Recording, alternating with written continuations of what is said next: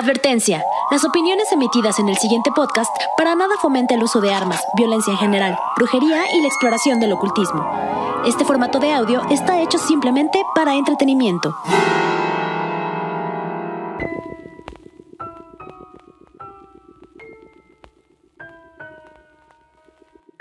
Bienvenidos a su podcast favorito de misterio, El hubiera existe. Podcast donde abriremos una puerta delgada entre este universo y lo desconocido y entraremos en un mundo utópico que responda a las más grandes incógnitas de la vida. Y si hubiera. Mi nombre es Henry Lira y hoy tenemos unos invitados increíbles. Nacho y Keops de Relegados Podcast. ¿Cómo están? Muy bien, muy bien, Henry. ¿Tú? Bien, contentos de tenerlos por acá. Oigan, eh, Relegados Podcast, un podcast de graffiti sin graffiti. Así mero. Así es. Oigan, primero que nada, eh, tengo que hacerles la pregunta. ¿Ustedes creen en el hubiera? Pues siempre nos dicen que no hay que creer en el hubiera. siempre nos dicen, tengas ilusiones con el hubiera. Pero la neta sí nos gustaría creer en él. ¿Sí? Sí, claro que sí. ¿Cuál es, ¿Cuál es su hubiera más perturbador? Ah, perturbador. Estaba pensando en puros bien bonitos. Yo, o sea, pensaba en los amores que no fueron. en, la, en la chava de la secu que sí te gustaba, pero que nunca le llegaste. Y si hubiera. Que lo hubiera, sí, ha estado chido a lo mejor. Qué romanticón el hubiera. Exacto. Yo, yo estaba pensando en un hubiera muy romántico, perdónenme. Por acá, de este lado, a mí me recuerda mucho un- una de las aventuras que, que platiqué en nuestro primer episodio, donde entré a pintar un lugar que se llama El Manicomio, que es un picadero de crack en Tijuana, literal más peligroso, y justamente lo platicaba con Nacho que había tantas variantes en ese lugar y salir a salvo era tan improbable que lo hubiera más creepy era haberme quedado ahí con mis amigos encerrado con todos los junkies. No mames. O que, o que hubieras perdido, o que hubieras perdido la mente ahí. Sí, exacto. Pues muy, muy, muy creepy ese lugar. Siempre La me lo he preguntado. misma, pues. Sí, sí, la verdad, sí. Un Ya lugar no muy habido relegado. Pues nos- no- nosotros nos vamos más por el por cosas históricas. A mí, me- por lo menos a mí siempre me ha me he puesto a pensar, por ejemplo, en, en qué hubiera pasado si John Lennox no se hubiera muerto, ¿no? Cosas así.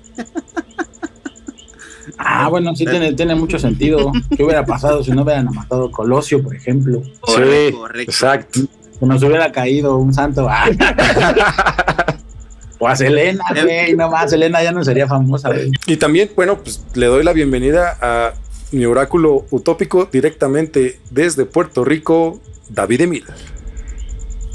Saludos. Espero que todo el mundo esté súper bien. Aquí David Emil de Sound Canvas mandándoles muchos besos, abrazos y bendiciones. Empezamos con una gran noticia aquí, eh, bastante interesante. Eh, dice aquí, muchos teóricos comentan un evidente estancamiento evolutivo en el ser humano. Y es que los próximos cambios climáticos parecieran ser el ultimátum que tenemos como seres humanos para evolucionar físicamente. Esta noticia es de National Geographic y dice, el siguiente paso de la evolución humana estará definido por la crisis climática. Súper interesante esto, Sí. porque la verdad es que la crisis climática está pero por todos lados y nadie habla de ella, es un tema tabú. La crisis climática ha moldeado la evolución humana desde hace millones de años. Tal fue el caso de los neandertales, revela un nuevo estudio. Ante la emergencia ecológica global, un equipo de arqueólogos de Woods Hole Oceanographic Institution se dispuso a estudiar las consecuencias de la crisis climática en la evolución humana. Para ello, tomaron toda la evidencia disponible de los restos que se han descubierto de homínidos antiguos, algunos datados incluso de hace 2 millones de años. Los científicos tienen claro que la crisis climática incide directamente en la evolución humana y lo que es más, condiciona la permanencia de nuestra especie y la de otros seres vivos en el planeta de manera definitiva. Para determinar lo anterior, alimentaron la simulación en computadora con, restos de miles de fósiles y otras evidencias arqueológicas, según explican por Nature. En total, se recopiló información de seis especies de homínidos diferentes. Entre ellos figuran el Homo erectus primitivo y el Homo sapiens moderno. Todas ellas se vieron afectadas por los cambios en el medio ambiente. Por ello, los autores tienen la certeza de que la crisis climática contemporánea afectará la evolución de los seres humanos en la actualidad. Dada la extensión y violencia con la que se han manifestado las catástrofes naturales recientemente, estas modificaciones evolutivas son prácticamente ineludibles si es que vivimos para registrarlas. Estudios, exacto, ¿verdad? Tal cual. Estudios serios, estudios serios como el análisis más reciente de Club de Rome aseguran que el planeta será inhabitable si las emisiones de carbono no, no desploman antes de 20, del 2040.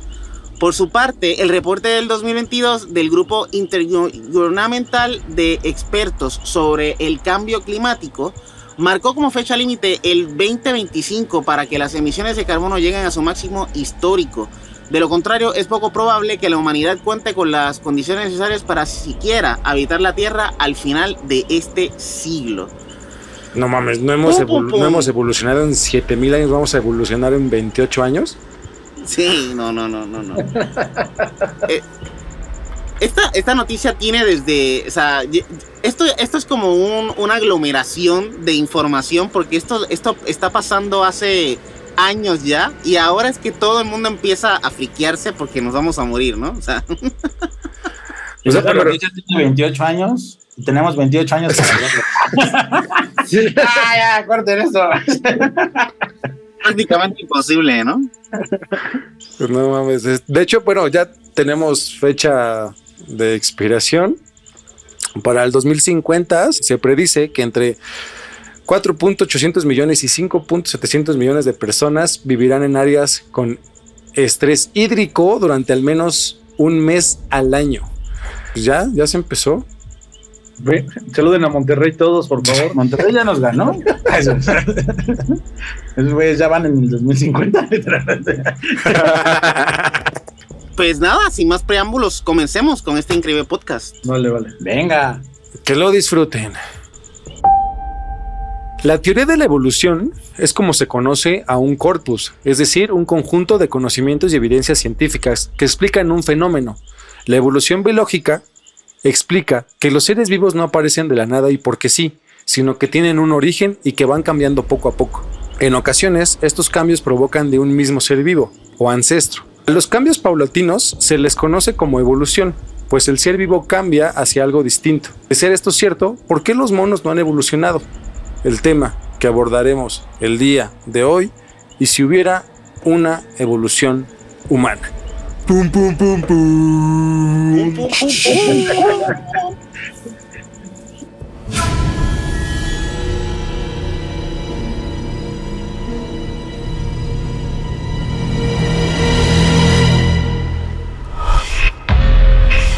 La teoría de la evolución propuesta por Charles Darwin afirma que todos los organismos vivos están relacionados con un ancestro en común del que descienden. Ese parentesco universal de las especies se puede dibujar en el árbol de la vida, cuya verdad es una conclusión científica que supera cualquier duda razonable. Sin embargo, esta aún es considerada una teoría, ya que no se sabe exactamente cuál es el origen del ser humano. La teoría de la evolución de Darwin habla de una secuencia originaria en primates, homínidos y seres humanos. Sin embargo, hay un salto evolutivo en esa secuencia. No hay rastro evidente que nos diga cuándo pasó de ser homínido a un ser racional. A esa falta de continuidad se le llama eslabón perdido.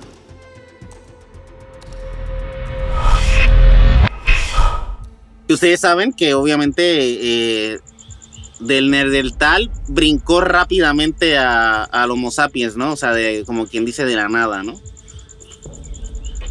¿Ustedes a qué responden? O sea, ¿cuál es, ¿cuál si hubiera? ¿Qué creen? ¿Que, de dónde creen en la religión? ¿Creen en, el, en la teoría del, del, Big Bang? ¿En la teoría de la evolución? ¿De dónde, ¿De dónde viene Nacho y de dónde viene Chaos?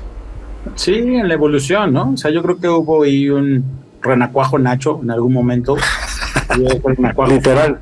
Después fue como un ajolotito y el ajolote fue la lagartija y la lagartija se convirtió en un, ¿cómo se llaman estos? Dragón de Komodo y luego el dragón en un cocodrilo y el cocodrilo en un dinosaurio cabrón, y luego cayó un meteorito y, me desapareció esa cadena.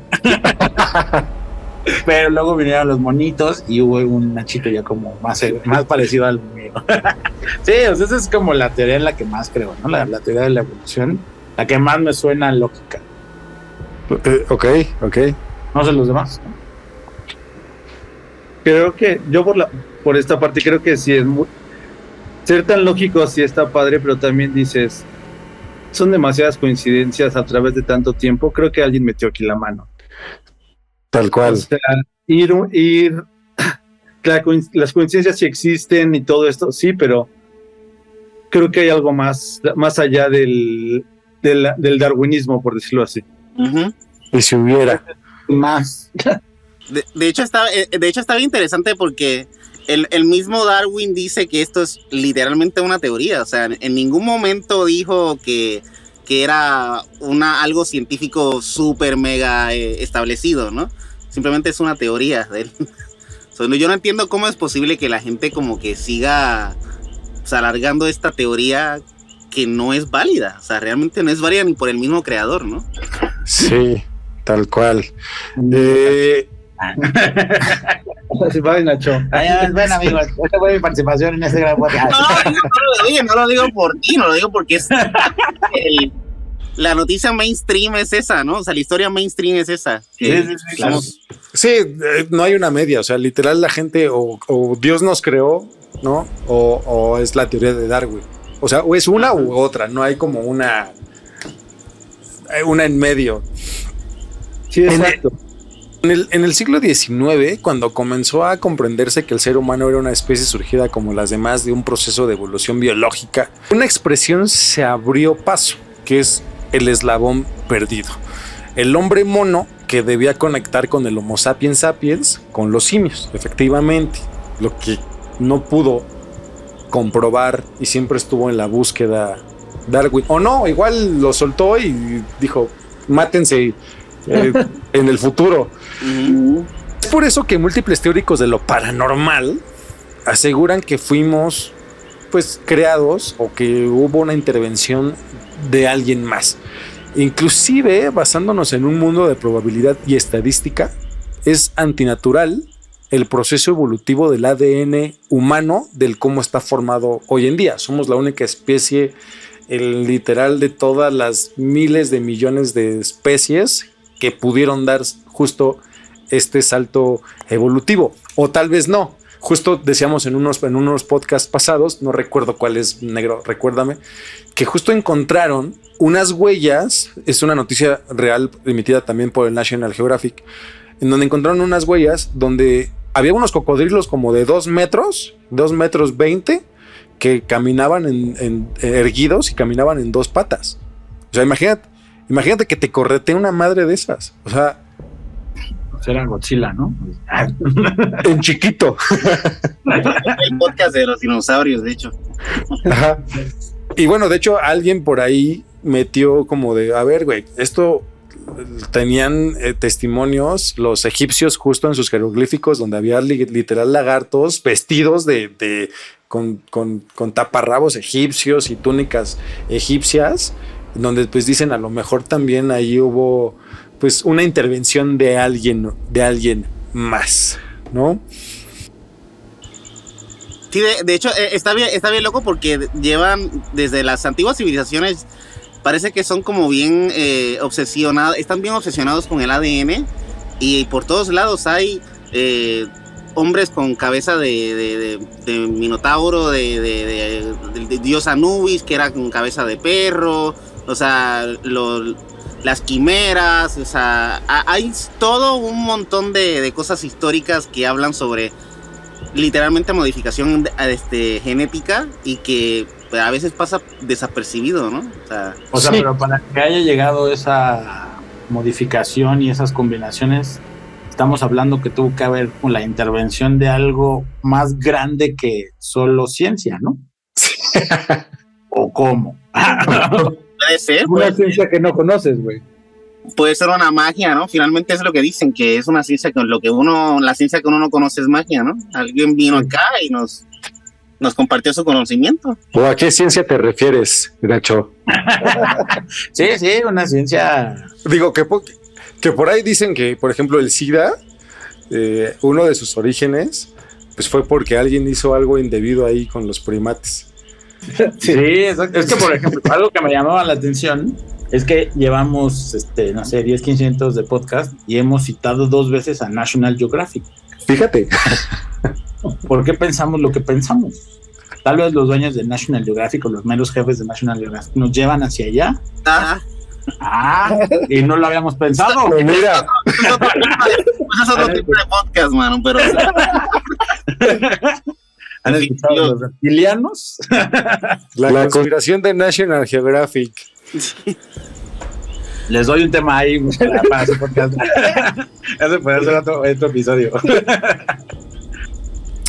Justo hablando, regresando a lo del ADN, es como si alguien tomara cierta base de, de nuestro ADN y la modificó para que el ser humano fuera racional. Si esto hubiera fuera real, eso explicaría automáticamente lo, de, lo del eslabón perdido, porque no existiría eslabón perdido. Eh, en el podcast pasado hablamos de una posible vinculación de los Anunnakis con la Atlántida. Bueno, pues una vez más, los sumerios, la primera civilización humana tal cual como la conocemos en sociedad, nos hablan de unos dioses supremos que tuvieron que crear una fórmula para, literal, hacer un ser humano racional. En específico, se habla que los Anunnakis eran seres gigantescos, seres tan grandes con ciertos poderes, que en la mitología griega también casualmente los dioses eran seres enormes. Y, si repasamos nuestras clases de literatura, se hablan de dioses que bajan de las estrellas y seducían a las mujeres. Ahí es donde entra tu teoría, Nacho. ah, lo hubiera romántico. Ven, como así. A ver, esto es, esto es literalmente lo que pasaba en la literatura universal o lo que nos enseñan en la preparatoria. Pero a ver si lo modificamos así medio raro, eh, no está tan descabellada la teoría de, nuestro invitado Nacho, ¿eh? ¿Tú qué opinas? Que? bueno, es que realmente creo que la parte de, de, nuestra evolución, como dice, como dice Nacho, de todo lo que nos está llevando a creer lo que vemos hoy en día, de ser los seres humanos que somos racionales, que somos especie dominante en el mundo y somos estas cucarachas que habitamos la Tierra, realmente es demasiado, demasiado complejo y yo reitero, creo que sí hubo algo, algo más que la, que, la simple evolución, ¿no? Es, es demasiado complicado pensar que los, que los egipcios decían, güey, desde desde aquí voy a empezar a imaginar cabezas de minotauro o cabezas de chacal o, lagartos caminando, o sea, dices, ¿qué carajos? ¿Por qué, güey? ¿Sabes? O sea, ¿de dónde sale, perdón las groserías, ¿de dónde sale todo esto? O sea, sí, desafortunadamente o, sí, o afortunadamente no podemos regresar en el tiempo y ver qué era lo que realmente estaban pensando o imaginando o interpretando con eso, con ese tipo de arte, que al final el arte interpreta la realidad, ¿no? O sea, tú piensas que las cosas que ponen así en los jeroglíficos de, este, egipcios eran grafitis y que nada más era como una expresión artística y no, y no realmente una realidad en la que vivían. Al final, te platico, y creo que el graffiti es hoy en el siglo XX es el, es el único, el único medio de expresión perseguido en, la, en, en nuestra sociedad. Te lo platico, aunque hubieran sido grafitis esos jeroglíficos, te están platicando la permanencia de alguien, como lo hoy, hoy en día es el grafiti. Y quienes hacemos el grafiti hoy en día somos los ciudadanos del mundo, del mundo libre, por decirlo así. Porque todo lo hemos platicado en nuestro podcast, todos los, todos los países que son libres hoy en día tienen grafiti. No así los que tienen una opresión y que tienen ideas políticas introducidas a, a una, a, una, forma de pensar, ¿no? Pero imagínate que un día, ahora sí que ahí va el hubiera, ¿no? O sea, llega, pum, otro pinche meteorito nos aparece a todos, pero sí quedan las paredes pintadas de grafito. Eso va a quedar, güey. No, por eso. Te estoy, te estoy diciendo que te imagines. Entrale a mi dinámica. y entonces, luego llegan habitantes y dicen, vamos a estudiar este pedo, ¿qué es? Geops. Sí, ¿qué fue Keops? Le cambiarás el sentido a la historia universal.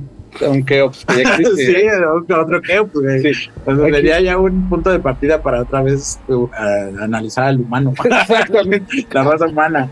Pues parece ser que los sumerios tienen la respuesta a, a todas estas teorías que, que estamos lanzando.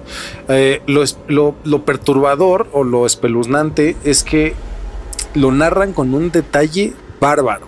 Bárbaro. Según las tablillas sumerias, la primera visita a Anunnaki a la Tierra estaba compuesta por 50 seres liderados por Enki, que fue enviado a la Tierra por su padre Anu. El propósito de la visita era establecer puertos espaciales aquí en la Tierra. Y una vez más, si estuviera existiera, podemos decir que lo del podcast pasado hace mucho sentido, ya que dijimos que la Atlántida fue su principal base militar, ¿no? Y la cuna de todo el conocimiento que se fue regando a diferentes partes de, de- la Tierra. Ahora, eh, las tablillas sumerias también describen perfectamente unas refinerías para poder explotar oro y otros minerales. Ahora, fun fact, es probable que el origen de nuestra obsesión con el oro venga de aquí, de, de esta, de esta explotación sumeria, de esta explotación Anunnaki narrada por los sumerios. O sea, porque justo hacen muchos teóricos la pregunta, ¿por qué el oro? ¿No? Eh, hay otros minerales que son más complejos, pero parece ser que la respuesta inclusive puede venir aquí. Ahora, eh, los Anunnakis necesitaban este mineral como combustible y para eso tuvieron que crear una raza trabajadora, los humanos.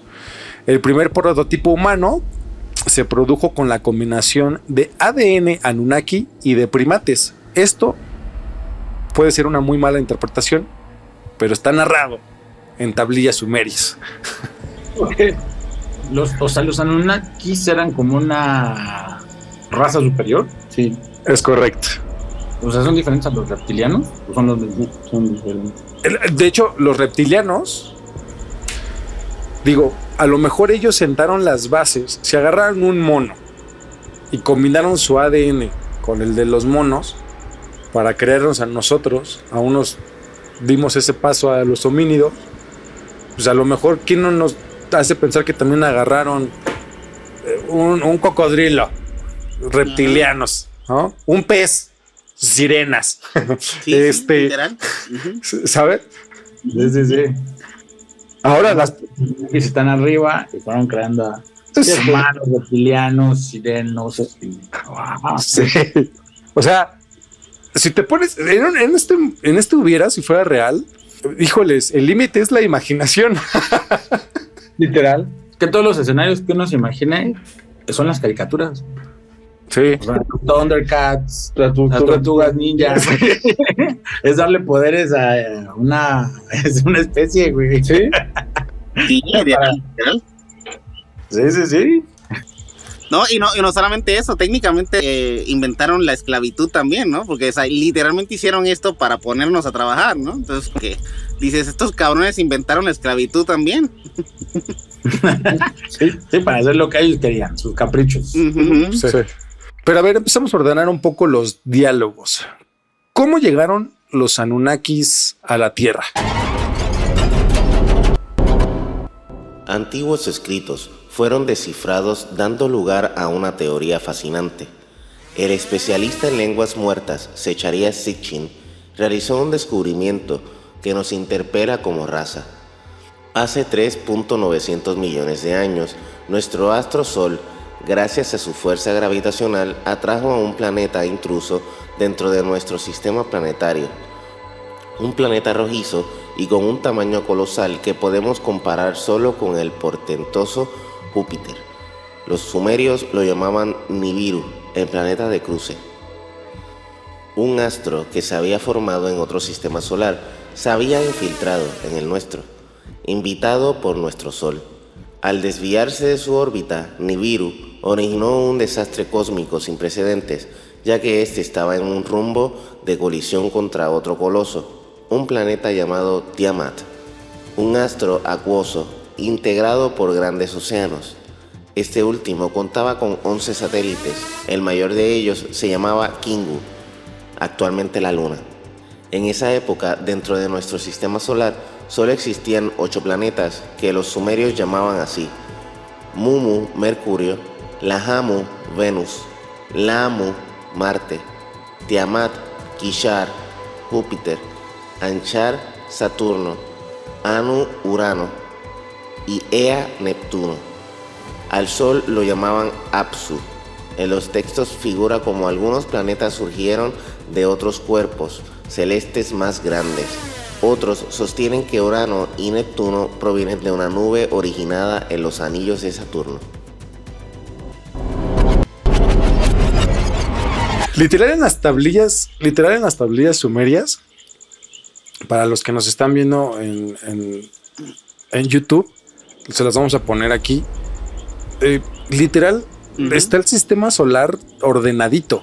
Eh, de hecho, Júpiter tiene su anillo, tiene sus dos lunas y no hay manera, o sea, una de dos, o tenían un pinche telescopio así, perro, cosa improbable, o pues eran efectivamente alguien que viene con cierto conocimiento pues espacial. Astronómico. Alguien bajó, alguien bajó, ¿no? Yo- o sea, para tener conocimiento de eso, alguien tuvo que haber bajado para decirle, oye, este planeta tiene un anillo, güey. Sí, y, y- o sea, y el que pues de esa, de esa época así de, de ok, ok, está chido. te falta un anillo. No, o sea, claramente, claramente fueron seres intergalácticos que viajaron todo el planeta, to- todo el, el sistema solar antes de llegar hasta nosotros, ¿no? O sea, Como la del quinto elemento, ¿no? A lo mejor que, que si fuera como una, una, una hipnosis en película, es como la trama del quinto elemento. En estos textos sumerios está escrita la verdadera historia y origen del ser humano. El especialista en lenguas, Secharia Sitchin, dedicó más de 30 años de su vida a la traducción de estas tablillas sumerias. Para publicar en 1976 su libro El Deudécimo Planeta. Sitchin descifró los textos y descubrió que los sumerios conocían la existencia de todos los planetas del sistema solar. Tal cual lo que, lo que, lo que acabamos de, de- conocer. O tenían un pinche telescopio para ver desde aquí. O pues eran ciertas personas que tenían conocimiento de, de extranjeras, ¿no? De muy extranjeras. Muy extraterrestres. si hay un hubiera en la vida, creo, ya hablando personalmente, creo que este es el más probable. A ver, literal, esto puede ser el origen de absolutamente todo. Y tal vez hace 30 años se consideraba un hombre de paja, pero conforme pasan los años, esto ves, esto cada vez agarra más y más y más fuerza. O sea, hay tablillas sumerias que salieron a la luz pública y aunque limitadas las podemos encontrar en internet, pero no todas están disponibles al público.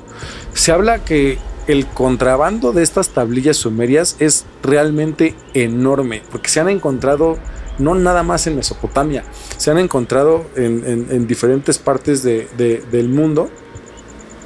Eh, unos dicen inclusive aquí en la cultura maya.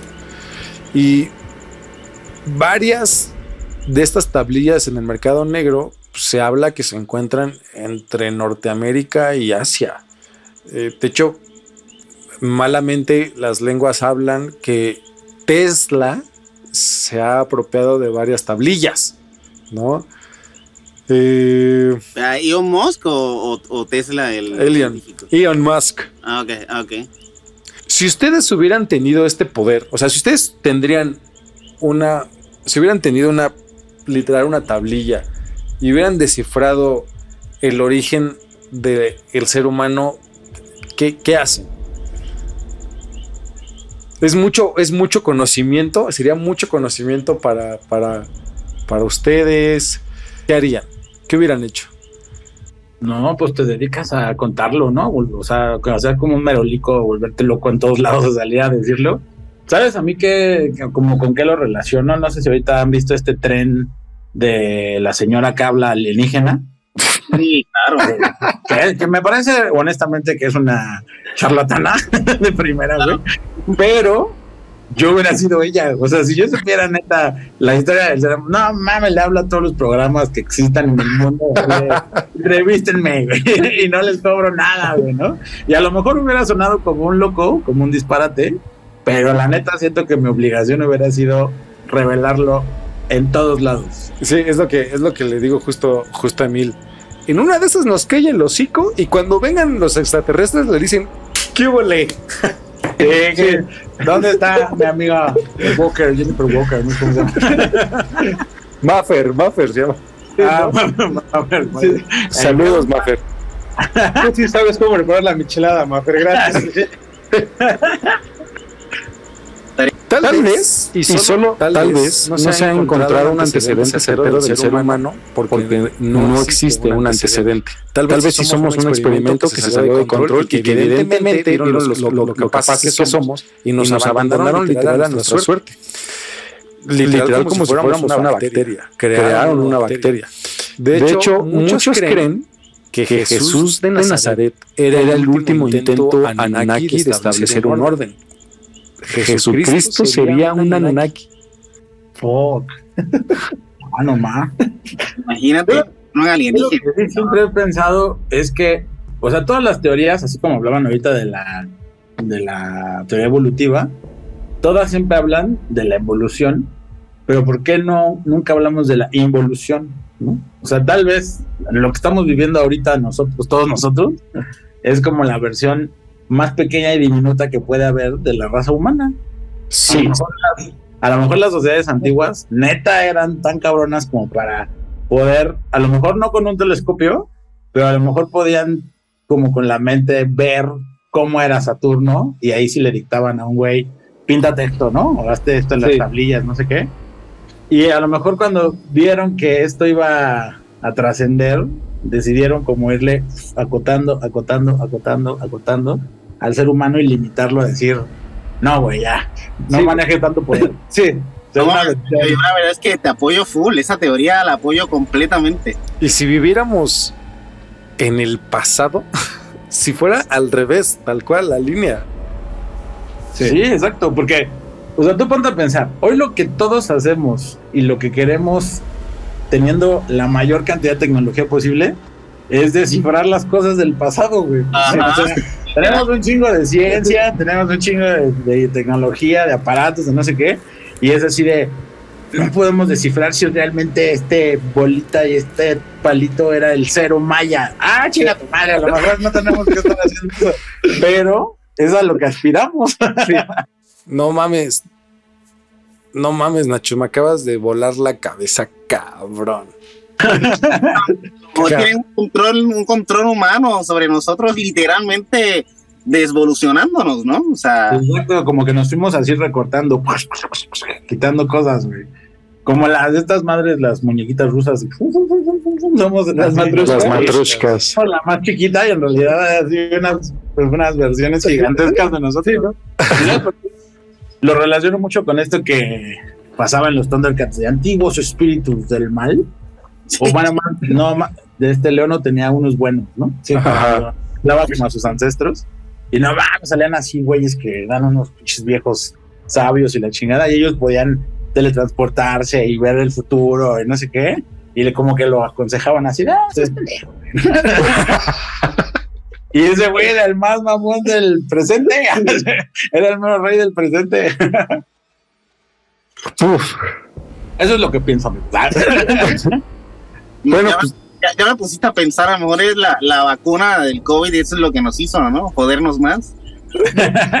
es que a lo mejor nosotros mismos nos vamos inventando nuestras propias este, muertes, ¿no? Así nuestra, nuestra propia escena así de ugh, decadencia humana, decadencia humana, y vamos decreciendo. Vamos a, desaparecer la raza. exacto, vamos evolucionando. Oh, Y, y, y hace muchísima lógica porque hay un montón de antiguas civilizaciones que describen gigantes y describen, o sea, gente completamente diferente a nosotros. Claro que sí. sí, Podría cual. ser muy hubiera.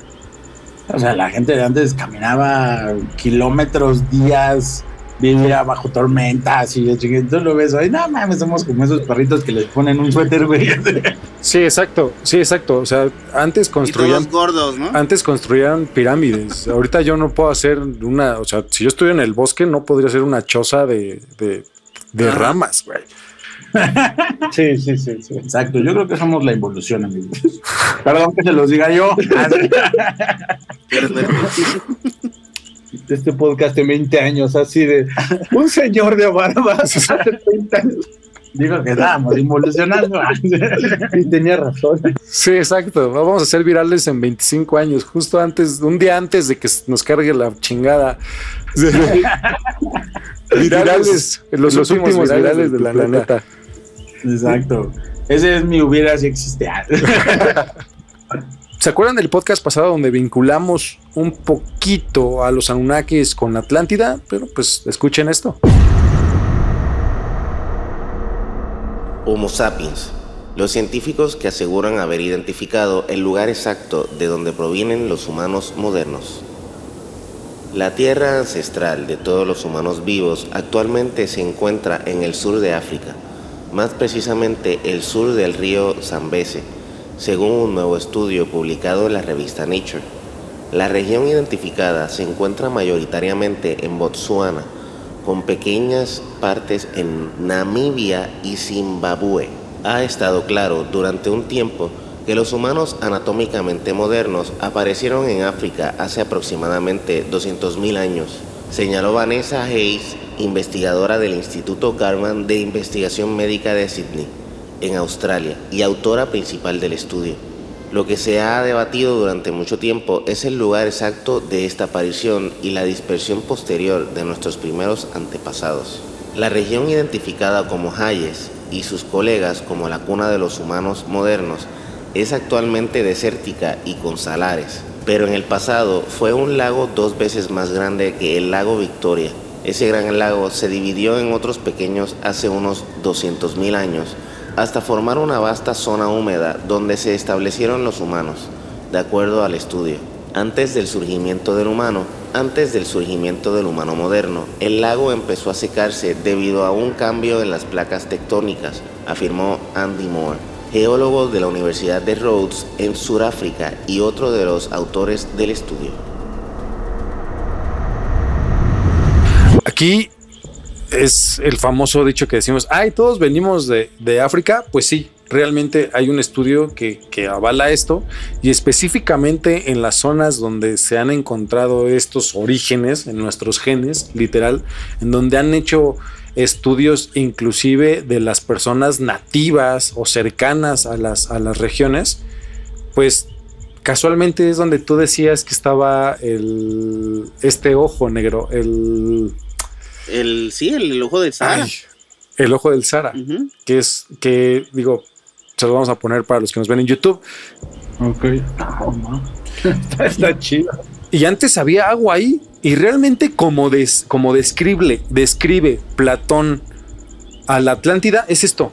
O sea, literal es así. Sí, en lugares circulares eh, dentro de otro círculo, súper interesante. Sí, para los que no nos han escuchado en el podcast pasado, les vamos a dejar una tarjetita justo aquí. Pero literal es eso. O sea, así describen a la Atlántida como grandes círculos con canales de agua, puertos, este, muelles conectado hacia el mar y da la casualidad que de donde provenimos todos es ahí. Todos somos negros.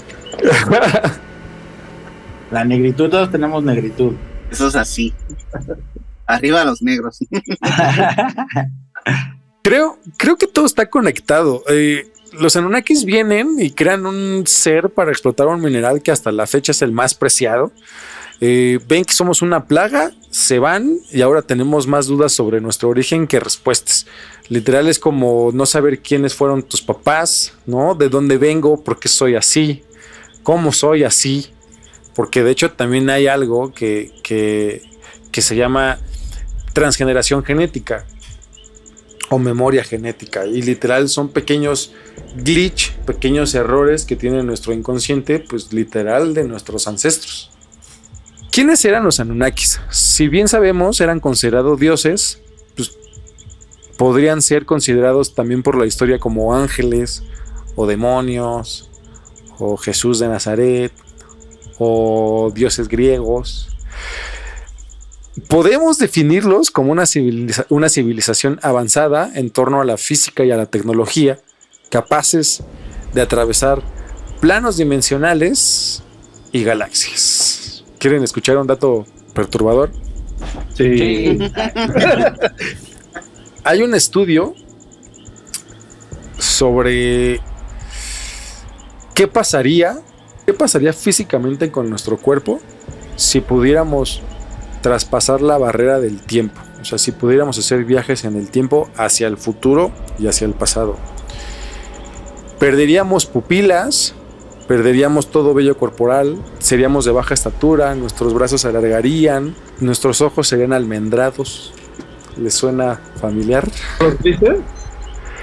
Como los famosos grises, es correcto. Oh. Ah, yo no sé quiénes son los grises. Los aliens como los ves, así como Los con los ojos los ovalados. Ah. Sí, güey. Ya. El cuerpo humano, para poder viajar a esas velocidades de tiempo, tendría que evolucionar así. Aquí les suelto la, la pregunta. Y si todo esto que vemos como ficción y estos avistamientos ovnis que de hecho cada vez son más frecuentes, que casualmente en periodo de pandemia fue donde hubo más actividad del fenómeno, donde casualmente una de las grandes potencias del mundo como lo es Estados Unidos, por fin confirmó la existencia del fenómeno. O sea, literal todos quedamos como unos pendejos, menos Jaime Maussan, que aquí, que, que aquí lo adoramos, señor Un Jimmy. saludito a Jaime. A Jaime Maussan. Él ya estaba vendiendo sus cremitas y no sé qué. Y después, ¡pum! Le hizo, le hizo este, justicia a la revolución. Es posible que seamos nosotros viajando al pasado, tratando de intervenir en un cataclismo climático. Yo al no sé, no tengo idea. Pero casualmente, cuando hay huracanes, cuando hay terremotos, cuando hay desastres climáticos, hay, hay mayor actividad del fenómeno ovni. Pum, pum, pum, pum. Bueno, pues hasta aquí nuestro podcast. Y si hubiera una evolución humana, tuvimos de invitados a nuestros ahora grandes amigos. ¿Qué química acabamos de hacer? Nuestro querido Nacho y nuestro querido Keops de Relegados Podcast. Ya. ¿Qué onda, mis hubieras? ¿Cómo, cómo, cómo se sintieron? Bien, la neta, bien, muy cómodos, muy a gusto. Muchas gracias por la invitación. Eh, exploramos temas muy escabrosos. No sé si vamos a poder dormir hoy o no. No hay que cenar, no hay que cenar porque si no, no vamos a poder dormir. O cenar pesado, mínimo. O, o cenar muy pesado para tener unas pesadillas chingonas. Pero bien, muy a gusto. Muchas gracias, amigos. Igual y esa es la clave, ¿no? Cenar pesado para romper la dimensión. A lo mejor las pesadillas son una acá que estás viajando en el tiempo y todo el mundo las quiere las Eludir. quiere eludir y esa de ahí donde tienes que estar viajando. Oigan. Oigan, es- cuéntenos un poquito de Relegados Podcast. Bueno, les platico un poquito. Relegados Podcast es un podcast de graffiti sin graffiti, en el cual Nacho es una persona que es muy curioso y como se han dado cuenta a lo largo de todo el programa, él eh, va aprendiendo y él, re- reacciona muy bien a estas circunstancias, aunque no conozca el tema, él va diciendo, oye, ¿y qué es esto y por qué? Entonces, Relegados va de, yo que soy un lector de graffiti ya de hace algunos ayeres, le platico a Nacho aventuras de graffiti en el cual hay persecuciones. En nuestro último podcast, este, se escondieron literal en una armería y no se, no se habían dado cuenta y la policía estaba afuera tocando. Pues, no sé, van de, diferentes aventuras que pasamos los escritores de graffiti y que relegados es ese foro para poderlos platicar a la gente que no escribe graffiti, pero que quiere escuchar una buena historia de entre cuates y con mucho, mucha diversión. Ahora sí, Negrito, vas. Ex- excelente, excelente. Pues que yo tengo aquí una pregunta bien interesante y es, espero que no te moleste, ¿verdad? Porque tiene que ver con, con grafitis. Eh, y es sobre, a mí yo soy bien fan de, de- las antiguas civilizaciones y de, y de, las, lo- de las cosas arquitectónicas que hicieron, ¿no? Entonces eh, es, es un poquito eh, frustrante ver cómo generalmente las, las, maltratan y las joden, es casi siempre lo primero es que las grafitean todas, ¿no? Entonces, este, pues, ¿qué tú me puedes decir esto, mano? ¿Por qué es tan, por qué se van sobre las cosas bonitas ustedes? Hombre, tú mero mole, tú mole. Los problemas allá voy como siempre. Mira, de hecho no sé si viste, hace un par de semanas aquí pintaron uno de los monumentos a la raza en Ciudad de México. Este es, un, es una pirámide de 1940, ¿no? No es histórica. Pero bueno, aquí parte del, del hacer graffiti es ir contra lo establecido, es esa rebeldía, es, esa, es, es- ser, el re- ser relegados. ¿Por qué? Porque al final el graffiti hoy en el siglo XXI es sigue siendo un tabú en todo el mundo, ¿sabes? Y tiene muchos, muchos, muchos este, prejuicios, pero cuando alguien va y ataca, ya sea las pirámides de Teotihuacán, va y ataca, eh, ahorita creo que acaban de pintar el Partenón, muy rara vez, te soy honesto, es un escritor de graffiti que con experiencia para que, que busca desarrollar su propio estilo, que es de lo que ve el graffiti. Ahorita recuerdo que pintaron el Partenón hace, hace un mes. Hicieron unas pintas que decía UFOs exist o algo así. Es si es graffiti, porque al final el graffiti es una pinta anónima con aerosol. Pero no es una no es un tag, no es una bomba, no es una pieza, que ya son términos un poco más avanzados, no es algo que busca denotar el estilo de un escritor de graffiti, es simplemente como uh, una pinta vandálica, que le llaman graffiti por llamarle de alguna forma, pero no va mucho del movimiento del graffiti, no, bueno, no va del movimiento del graffiti de, lo que re realmente se prolifera y lo que se busca en, con los escritores eh, de graffiti reales. Ok, ok, ok. Bueno, pues está bien, te, voy, te doy el beneficio de la duda entonces. No, él te la da a ti. ah, bueno, ah, bueno, exacto. También. No, pues eh, su, envíenos este, sus, sus, Instagrams y toda la cuestión para ver todo, todo lo, el arte que, que, que, pues, que están haciendo, ¿no? Y, y, que discuten también. Sería súper chido ponerlo por ahí. Claro, les mandamos este, nuestro Instagram, nuestro canal de YouTube. Ahí pueden conocer, digo, las historias no solamente son mías, son de diferentes amigos conocidos en este mundo del graffiti. Y se van a dar cuenta que a veces inclusive el gobierno conspira para poder tapar, no sé, un asesino en serie para poder agarrar a dos grafiteros, ¿no? Uh -huh. Entonces dices, ¿de qué va esto? Y Nacho me lo ha dicho, güey, es que el grafitero es el, el, rival más débil, por eso se van con él, güey, no contra los narcos, obviamente. Pues, pues, claro. Sí. Y les dejamos todo con mucho gusto. Pues muchas gracias por morirse de la intriga junto a nosotros, la comunidad de podcast. Y pues y pues nada, mi nombre es Henry Lira. Esto fue El hubiera existe y recuerden que sin esta expresión no existirían las consecuencias del presente. ¿Y en dónde estarías si eso hubiera existiera? Muchísimas gracias.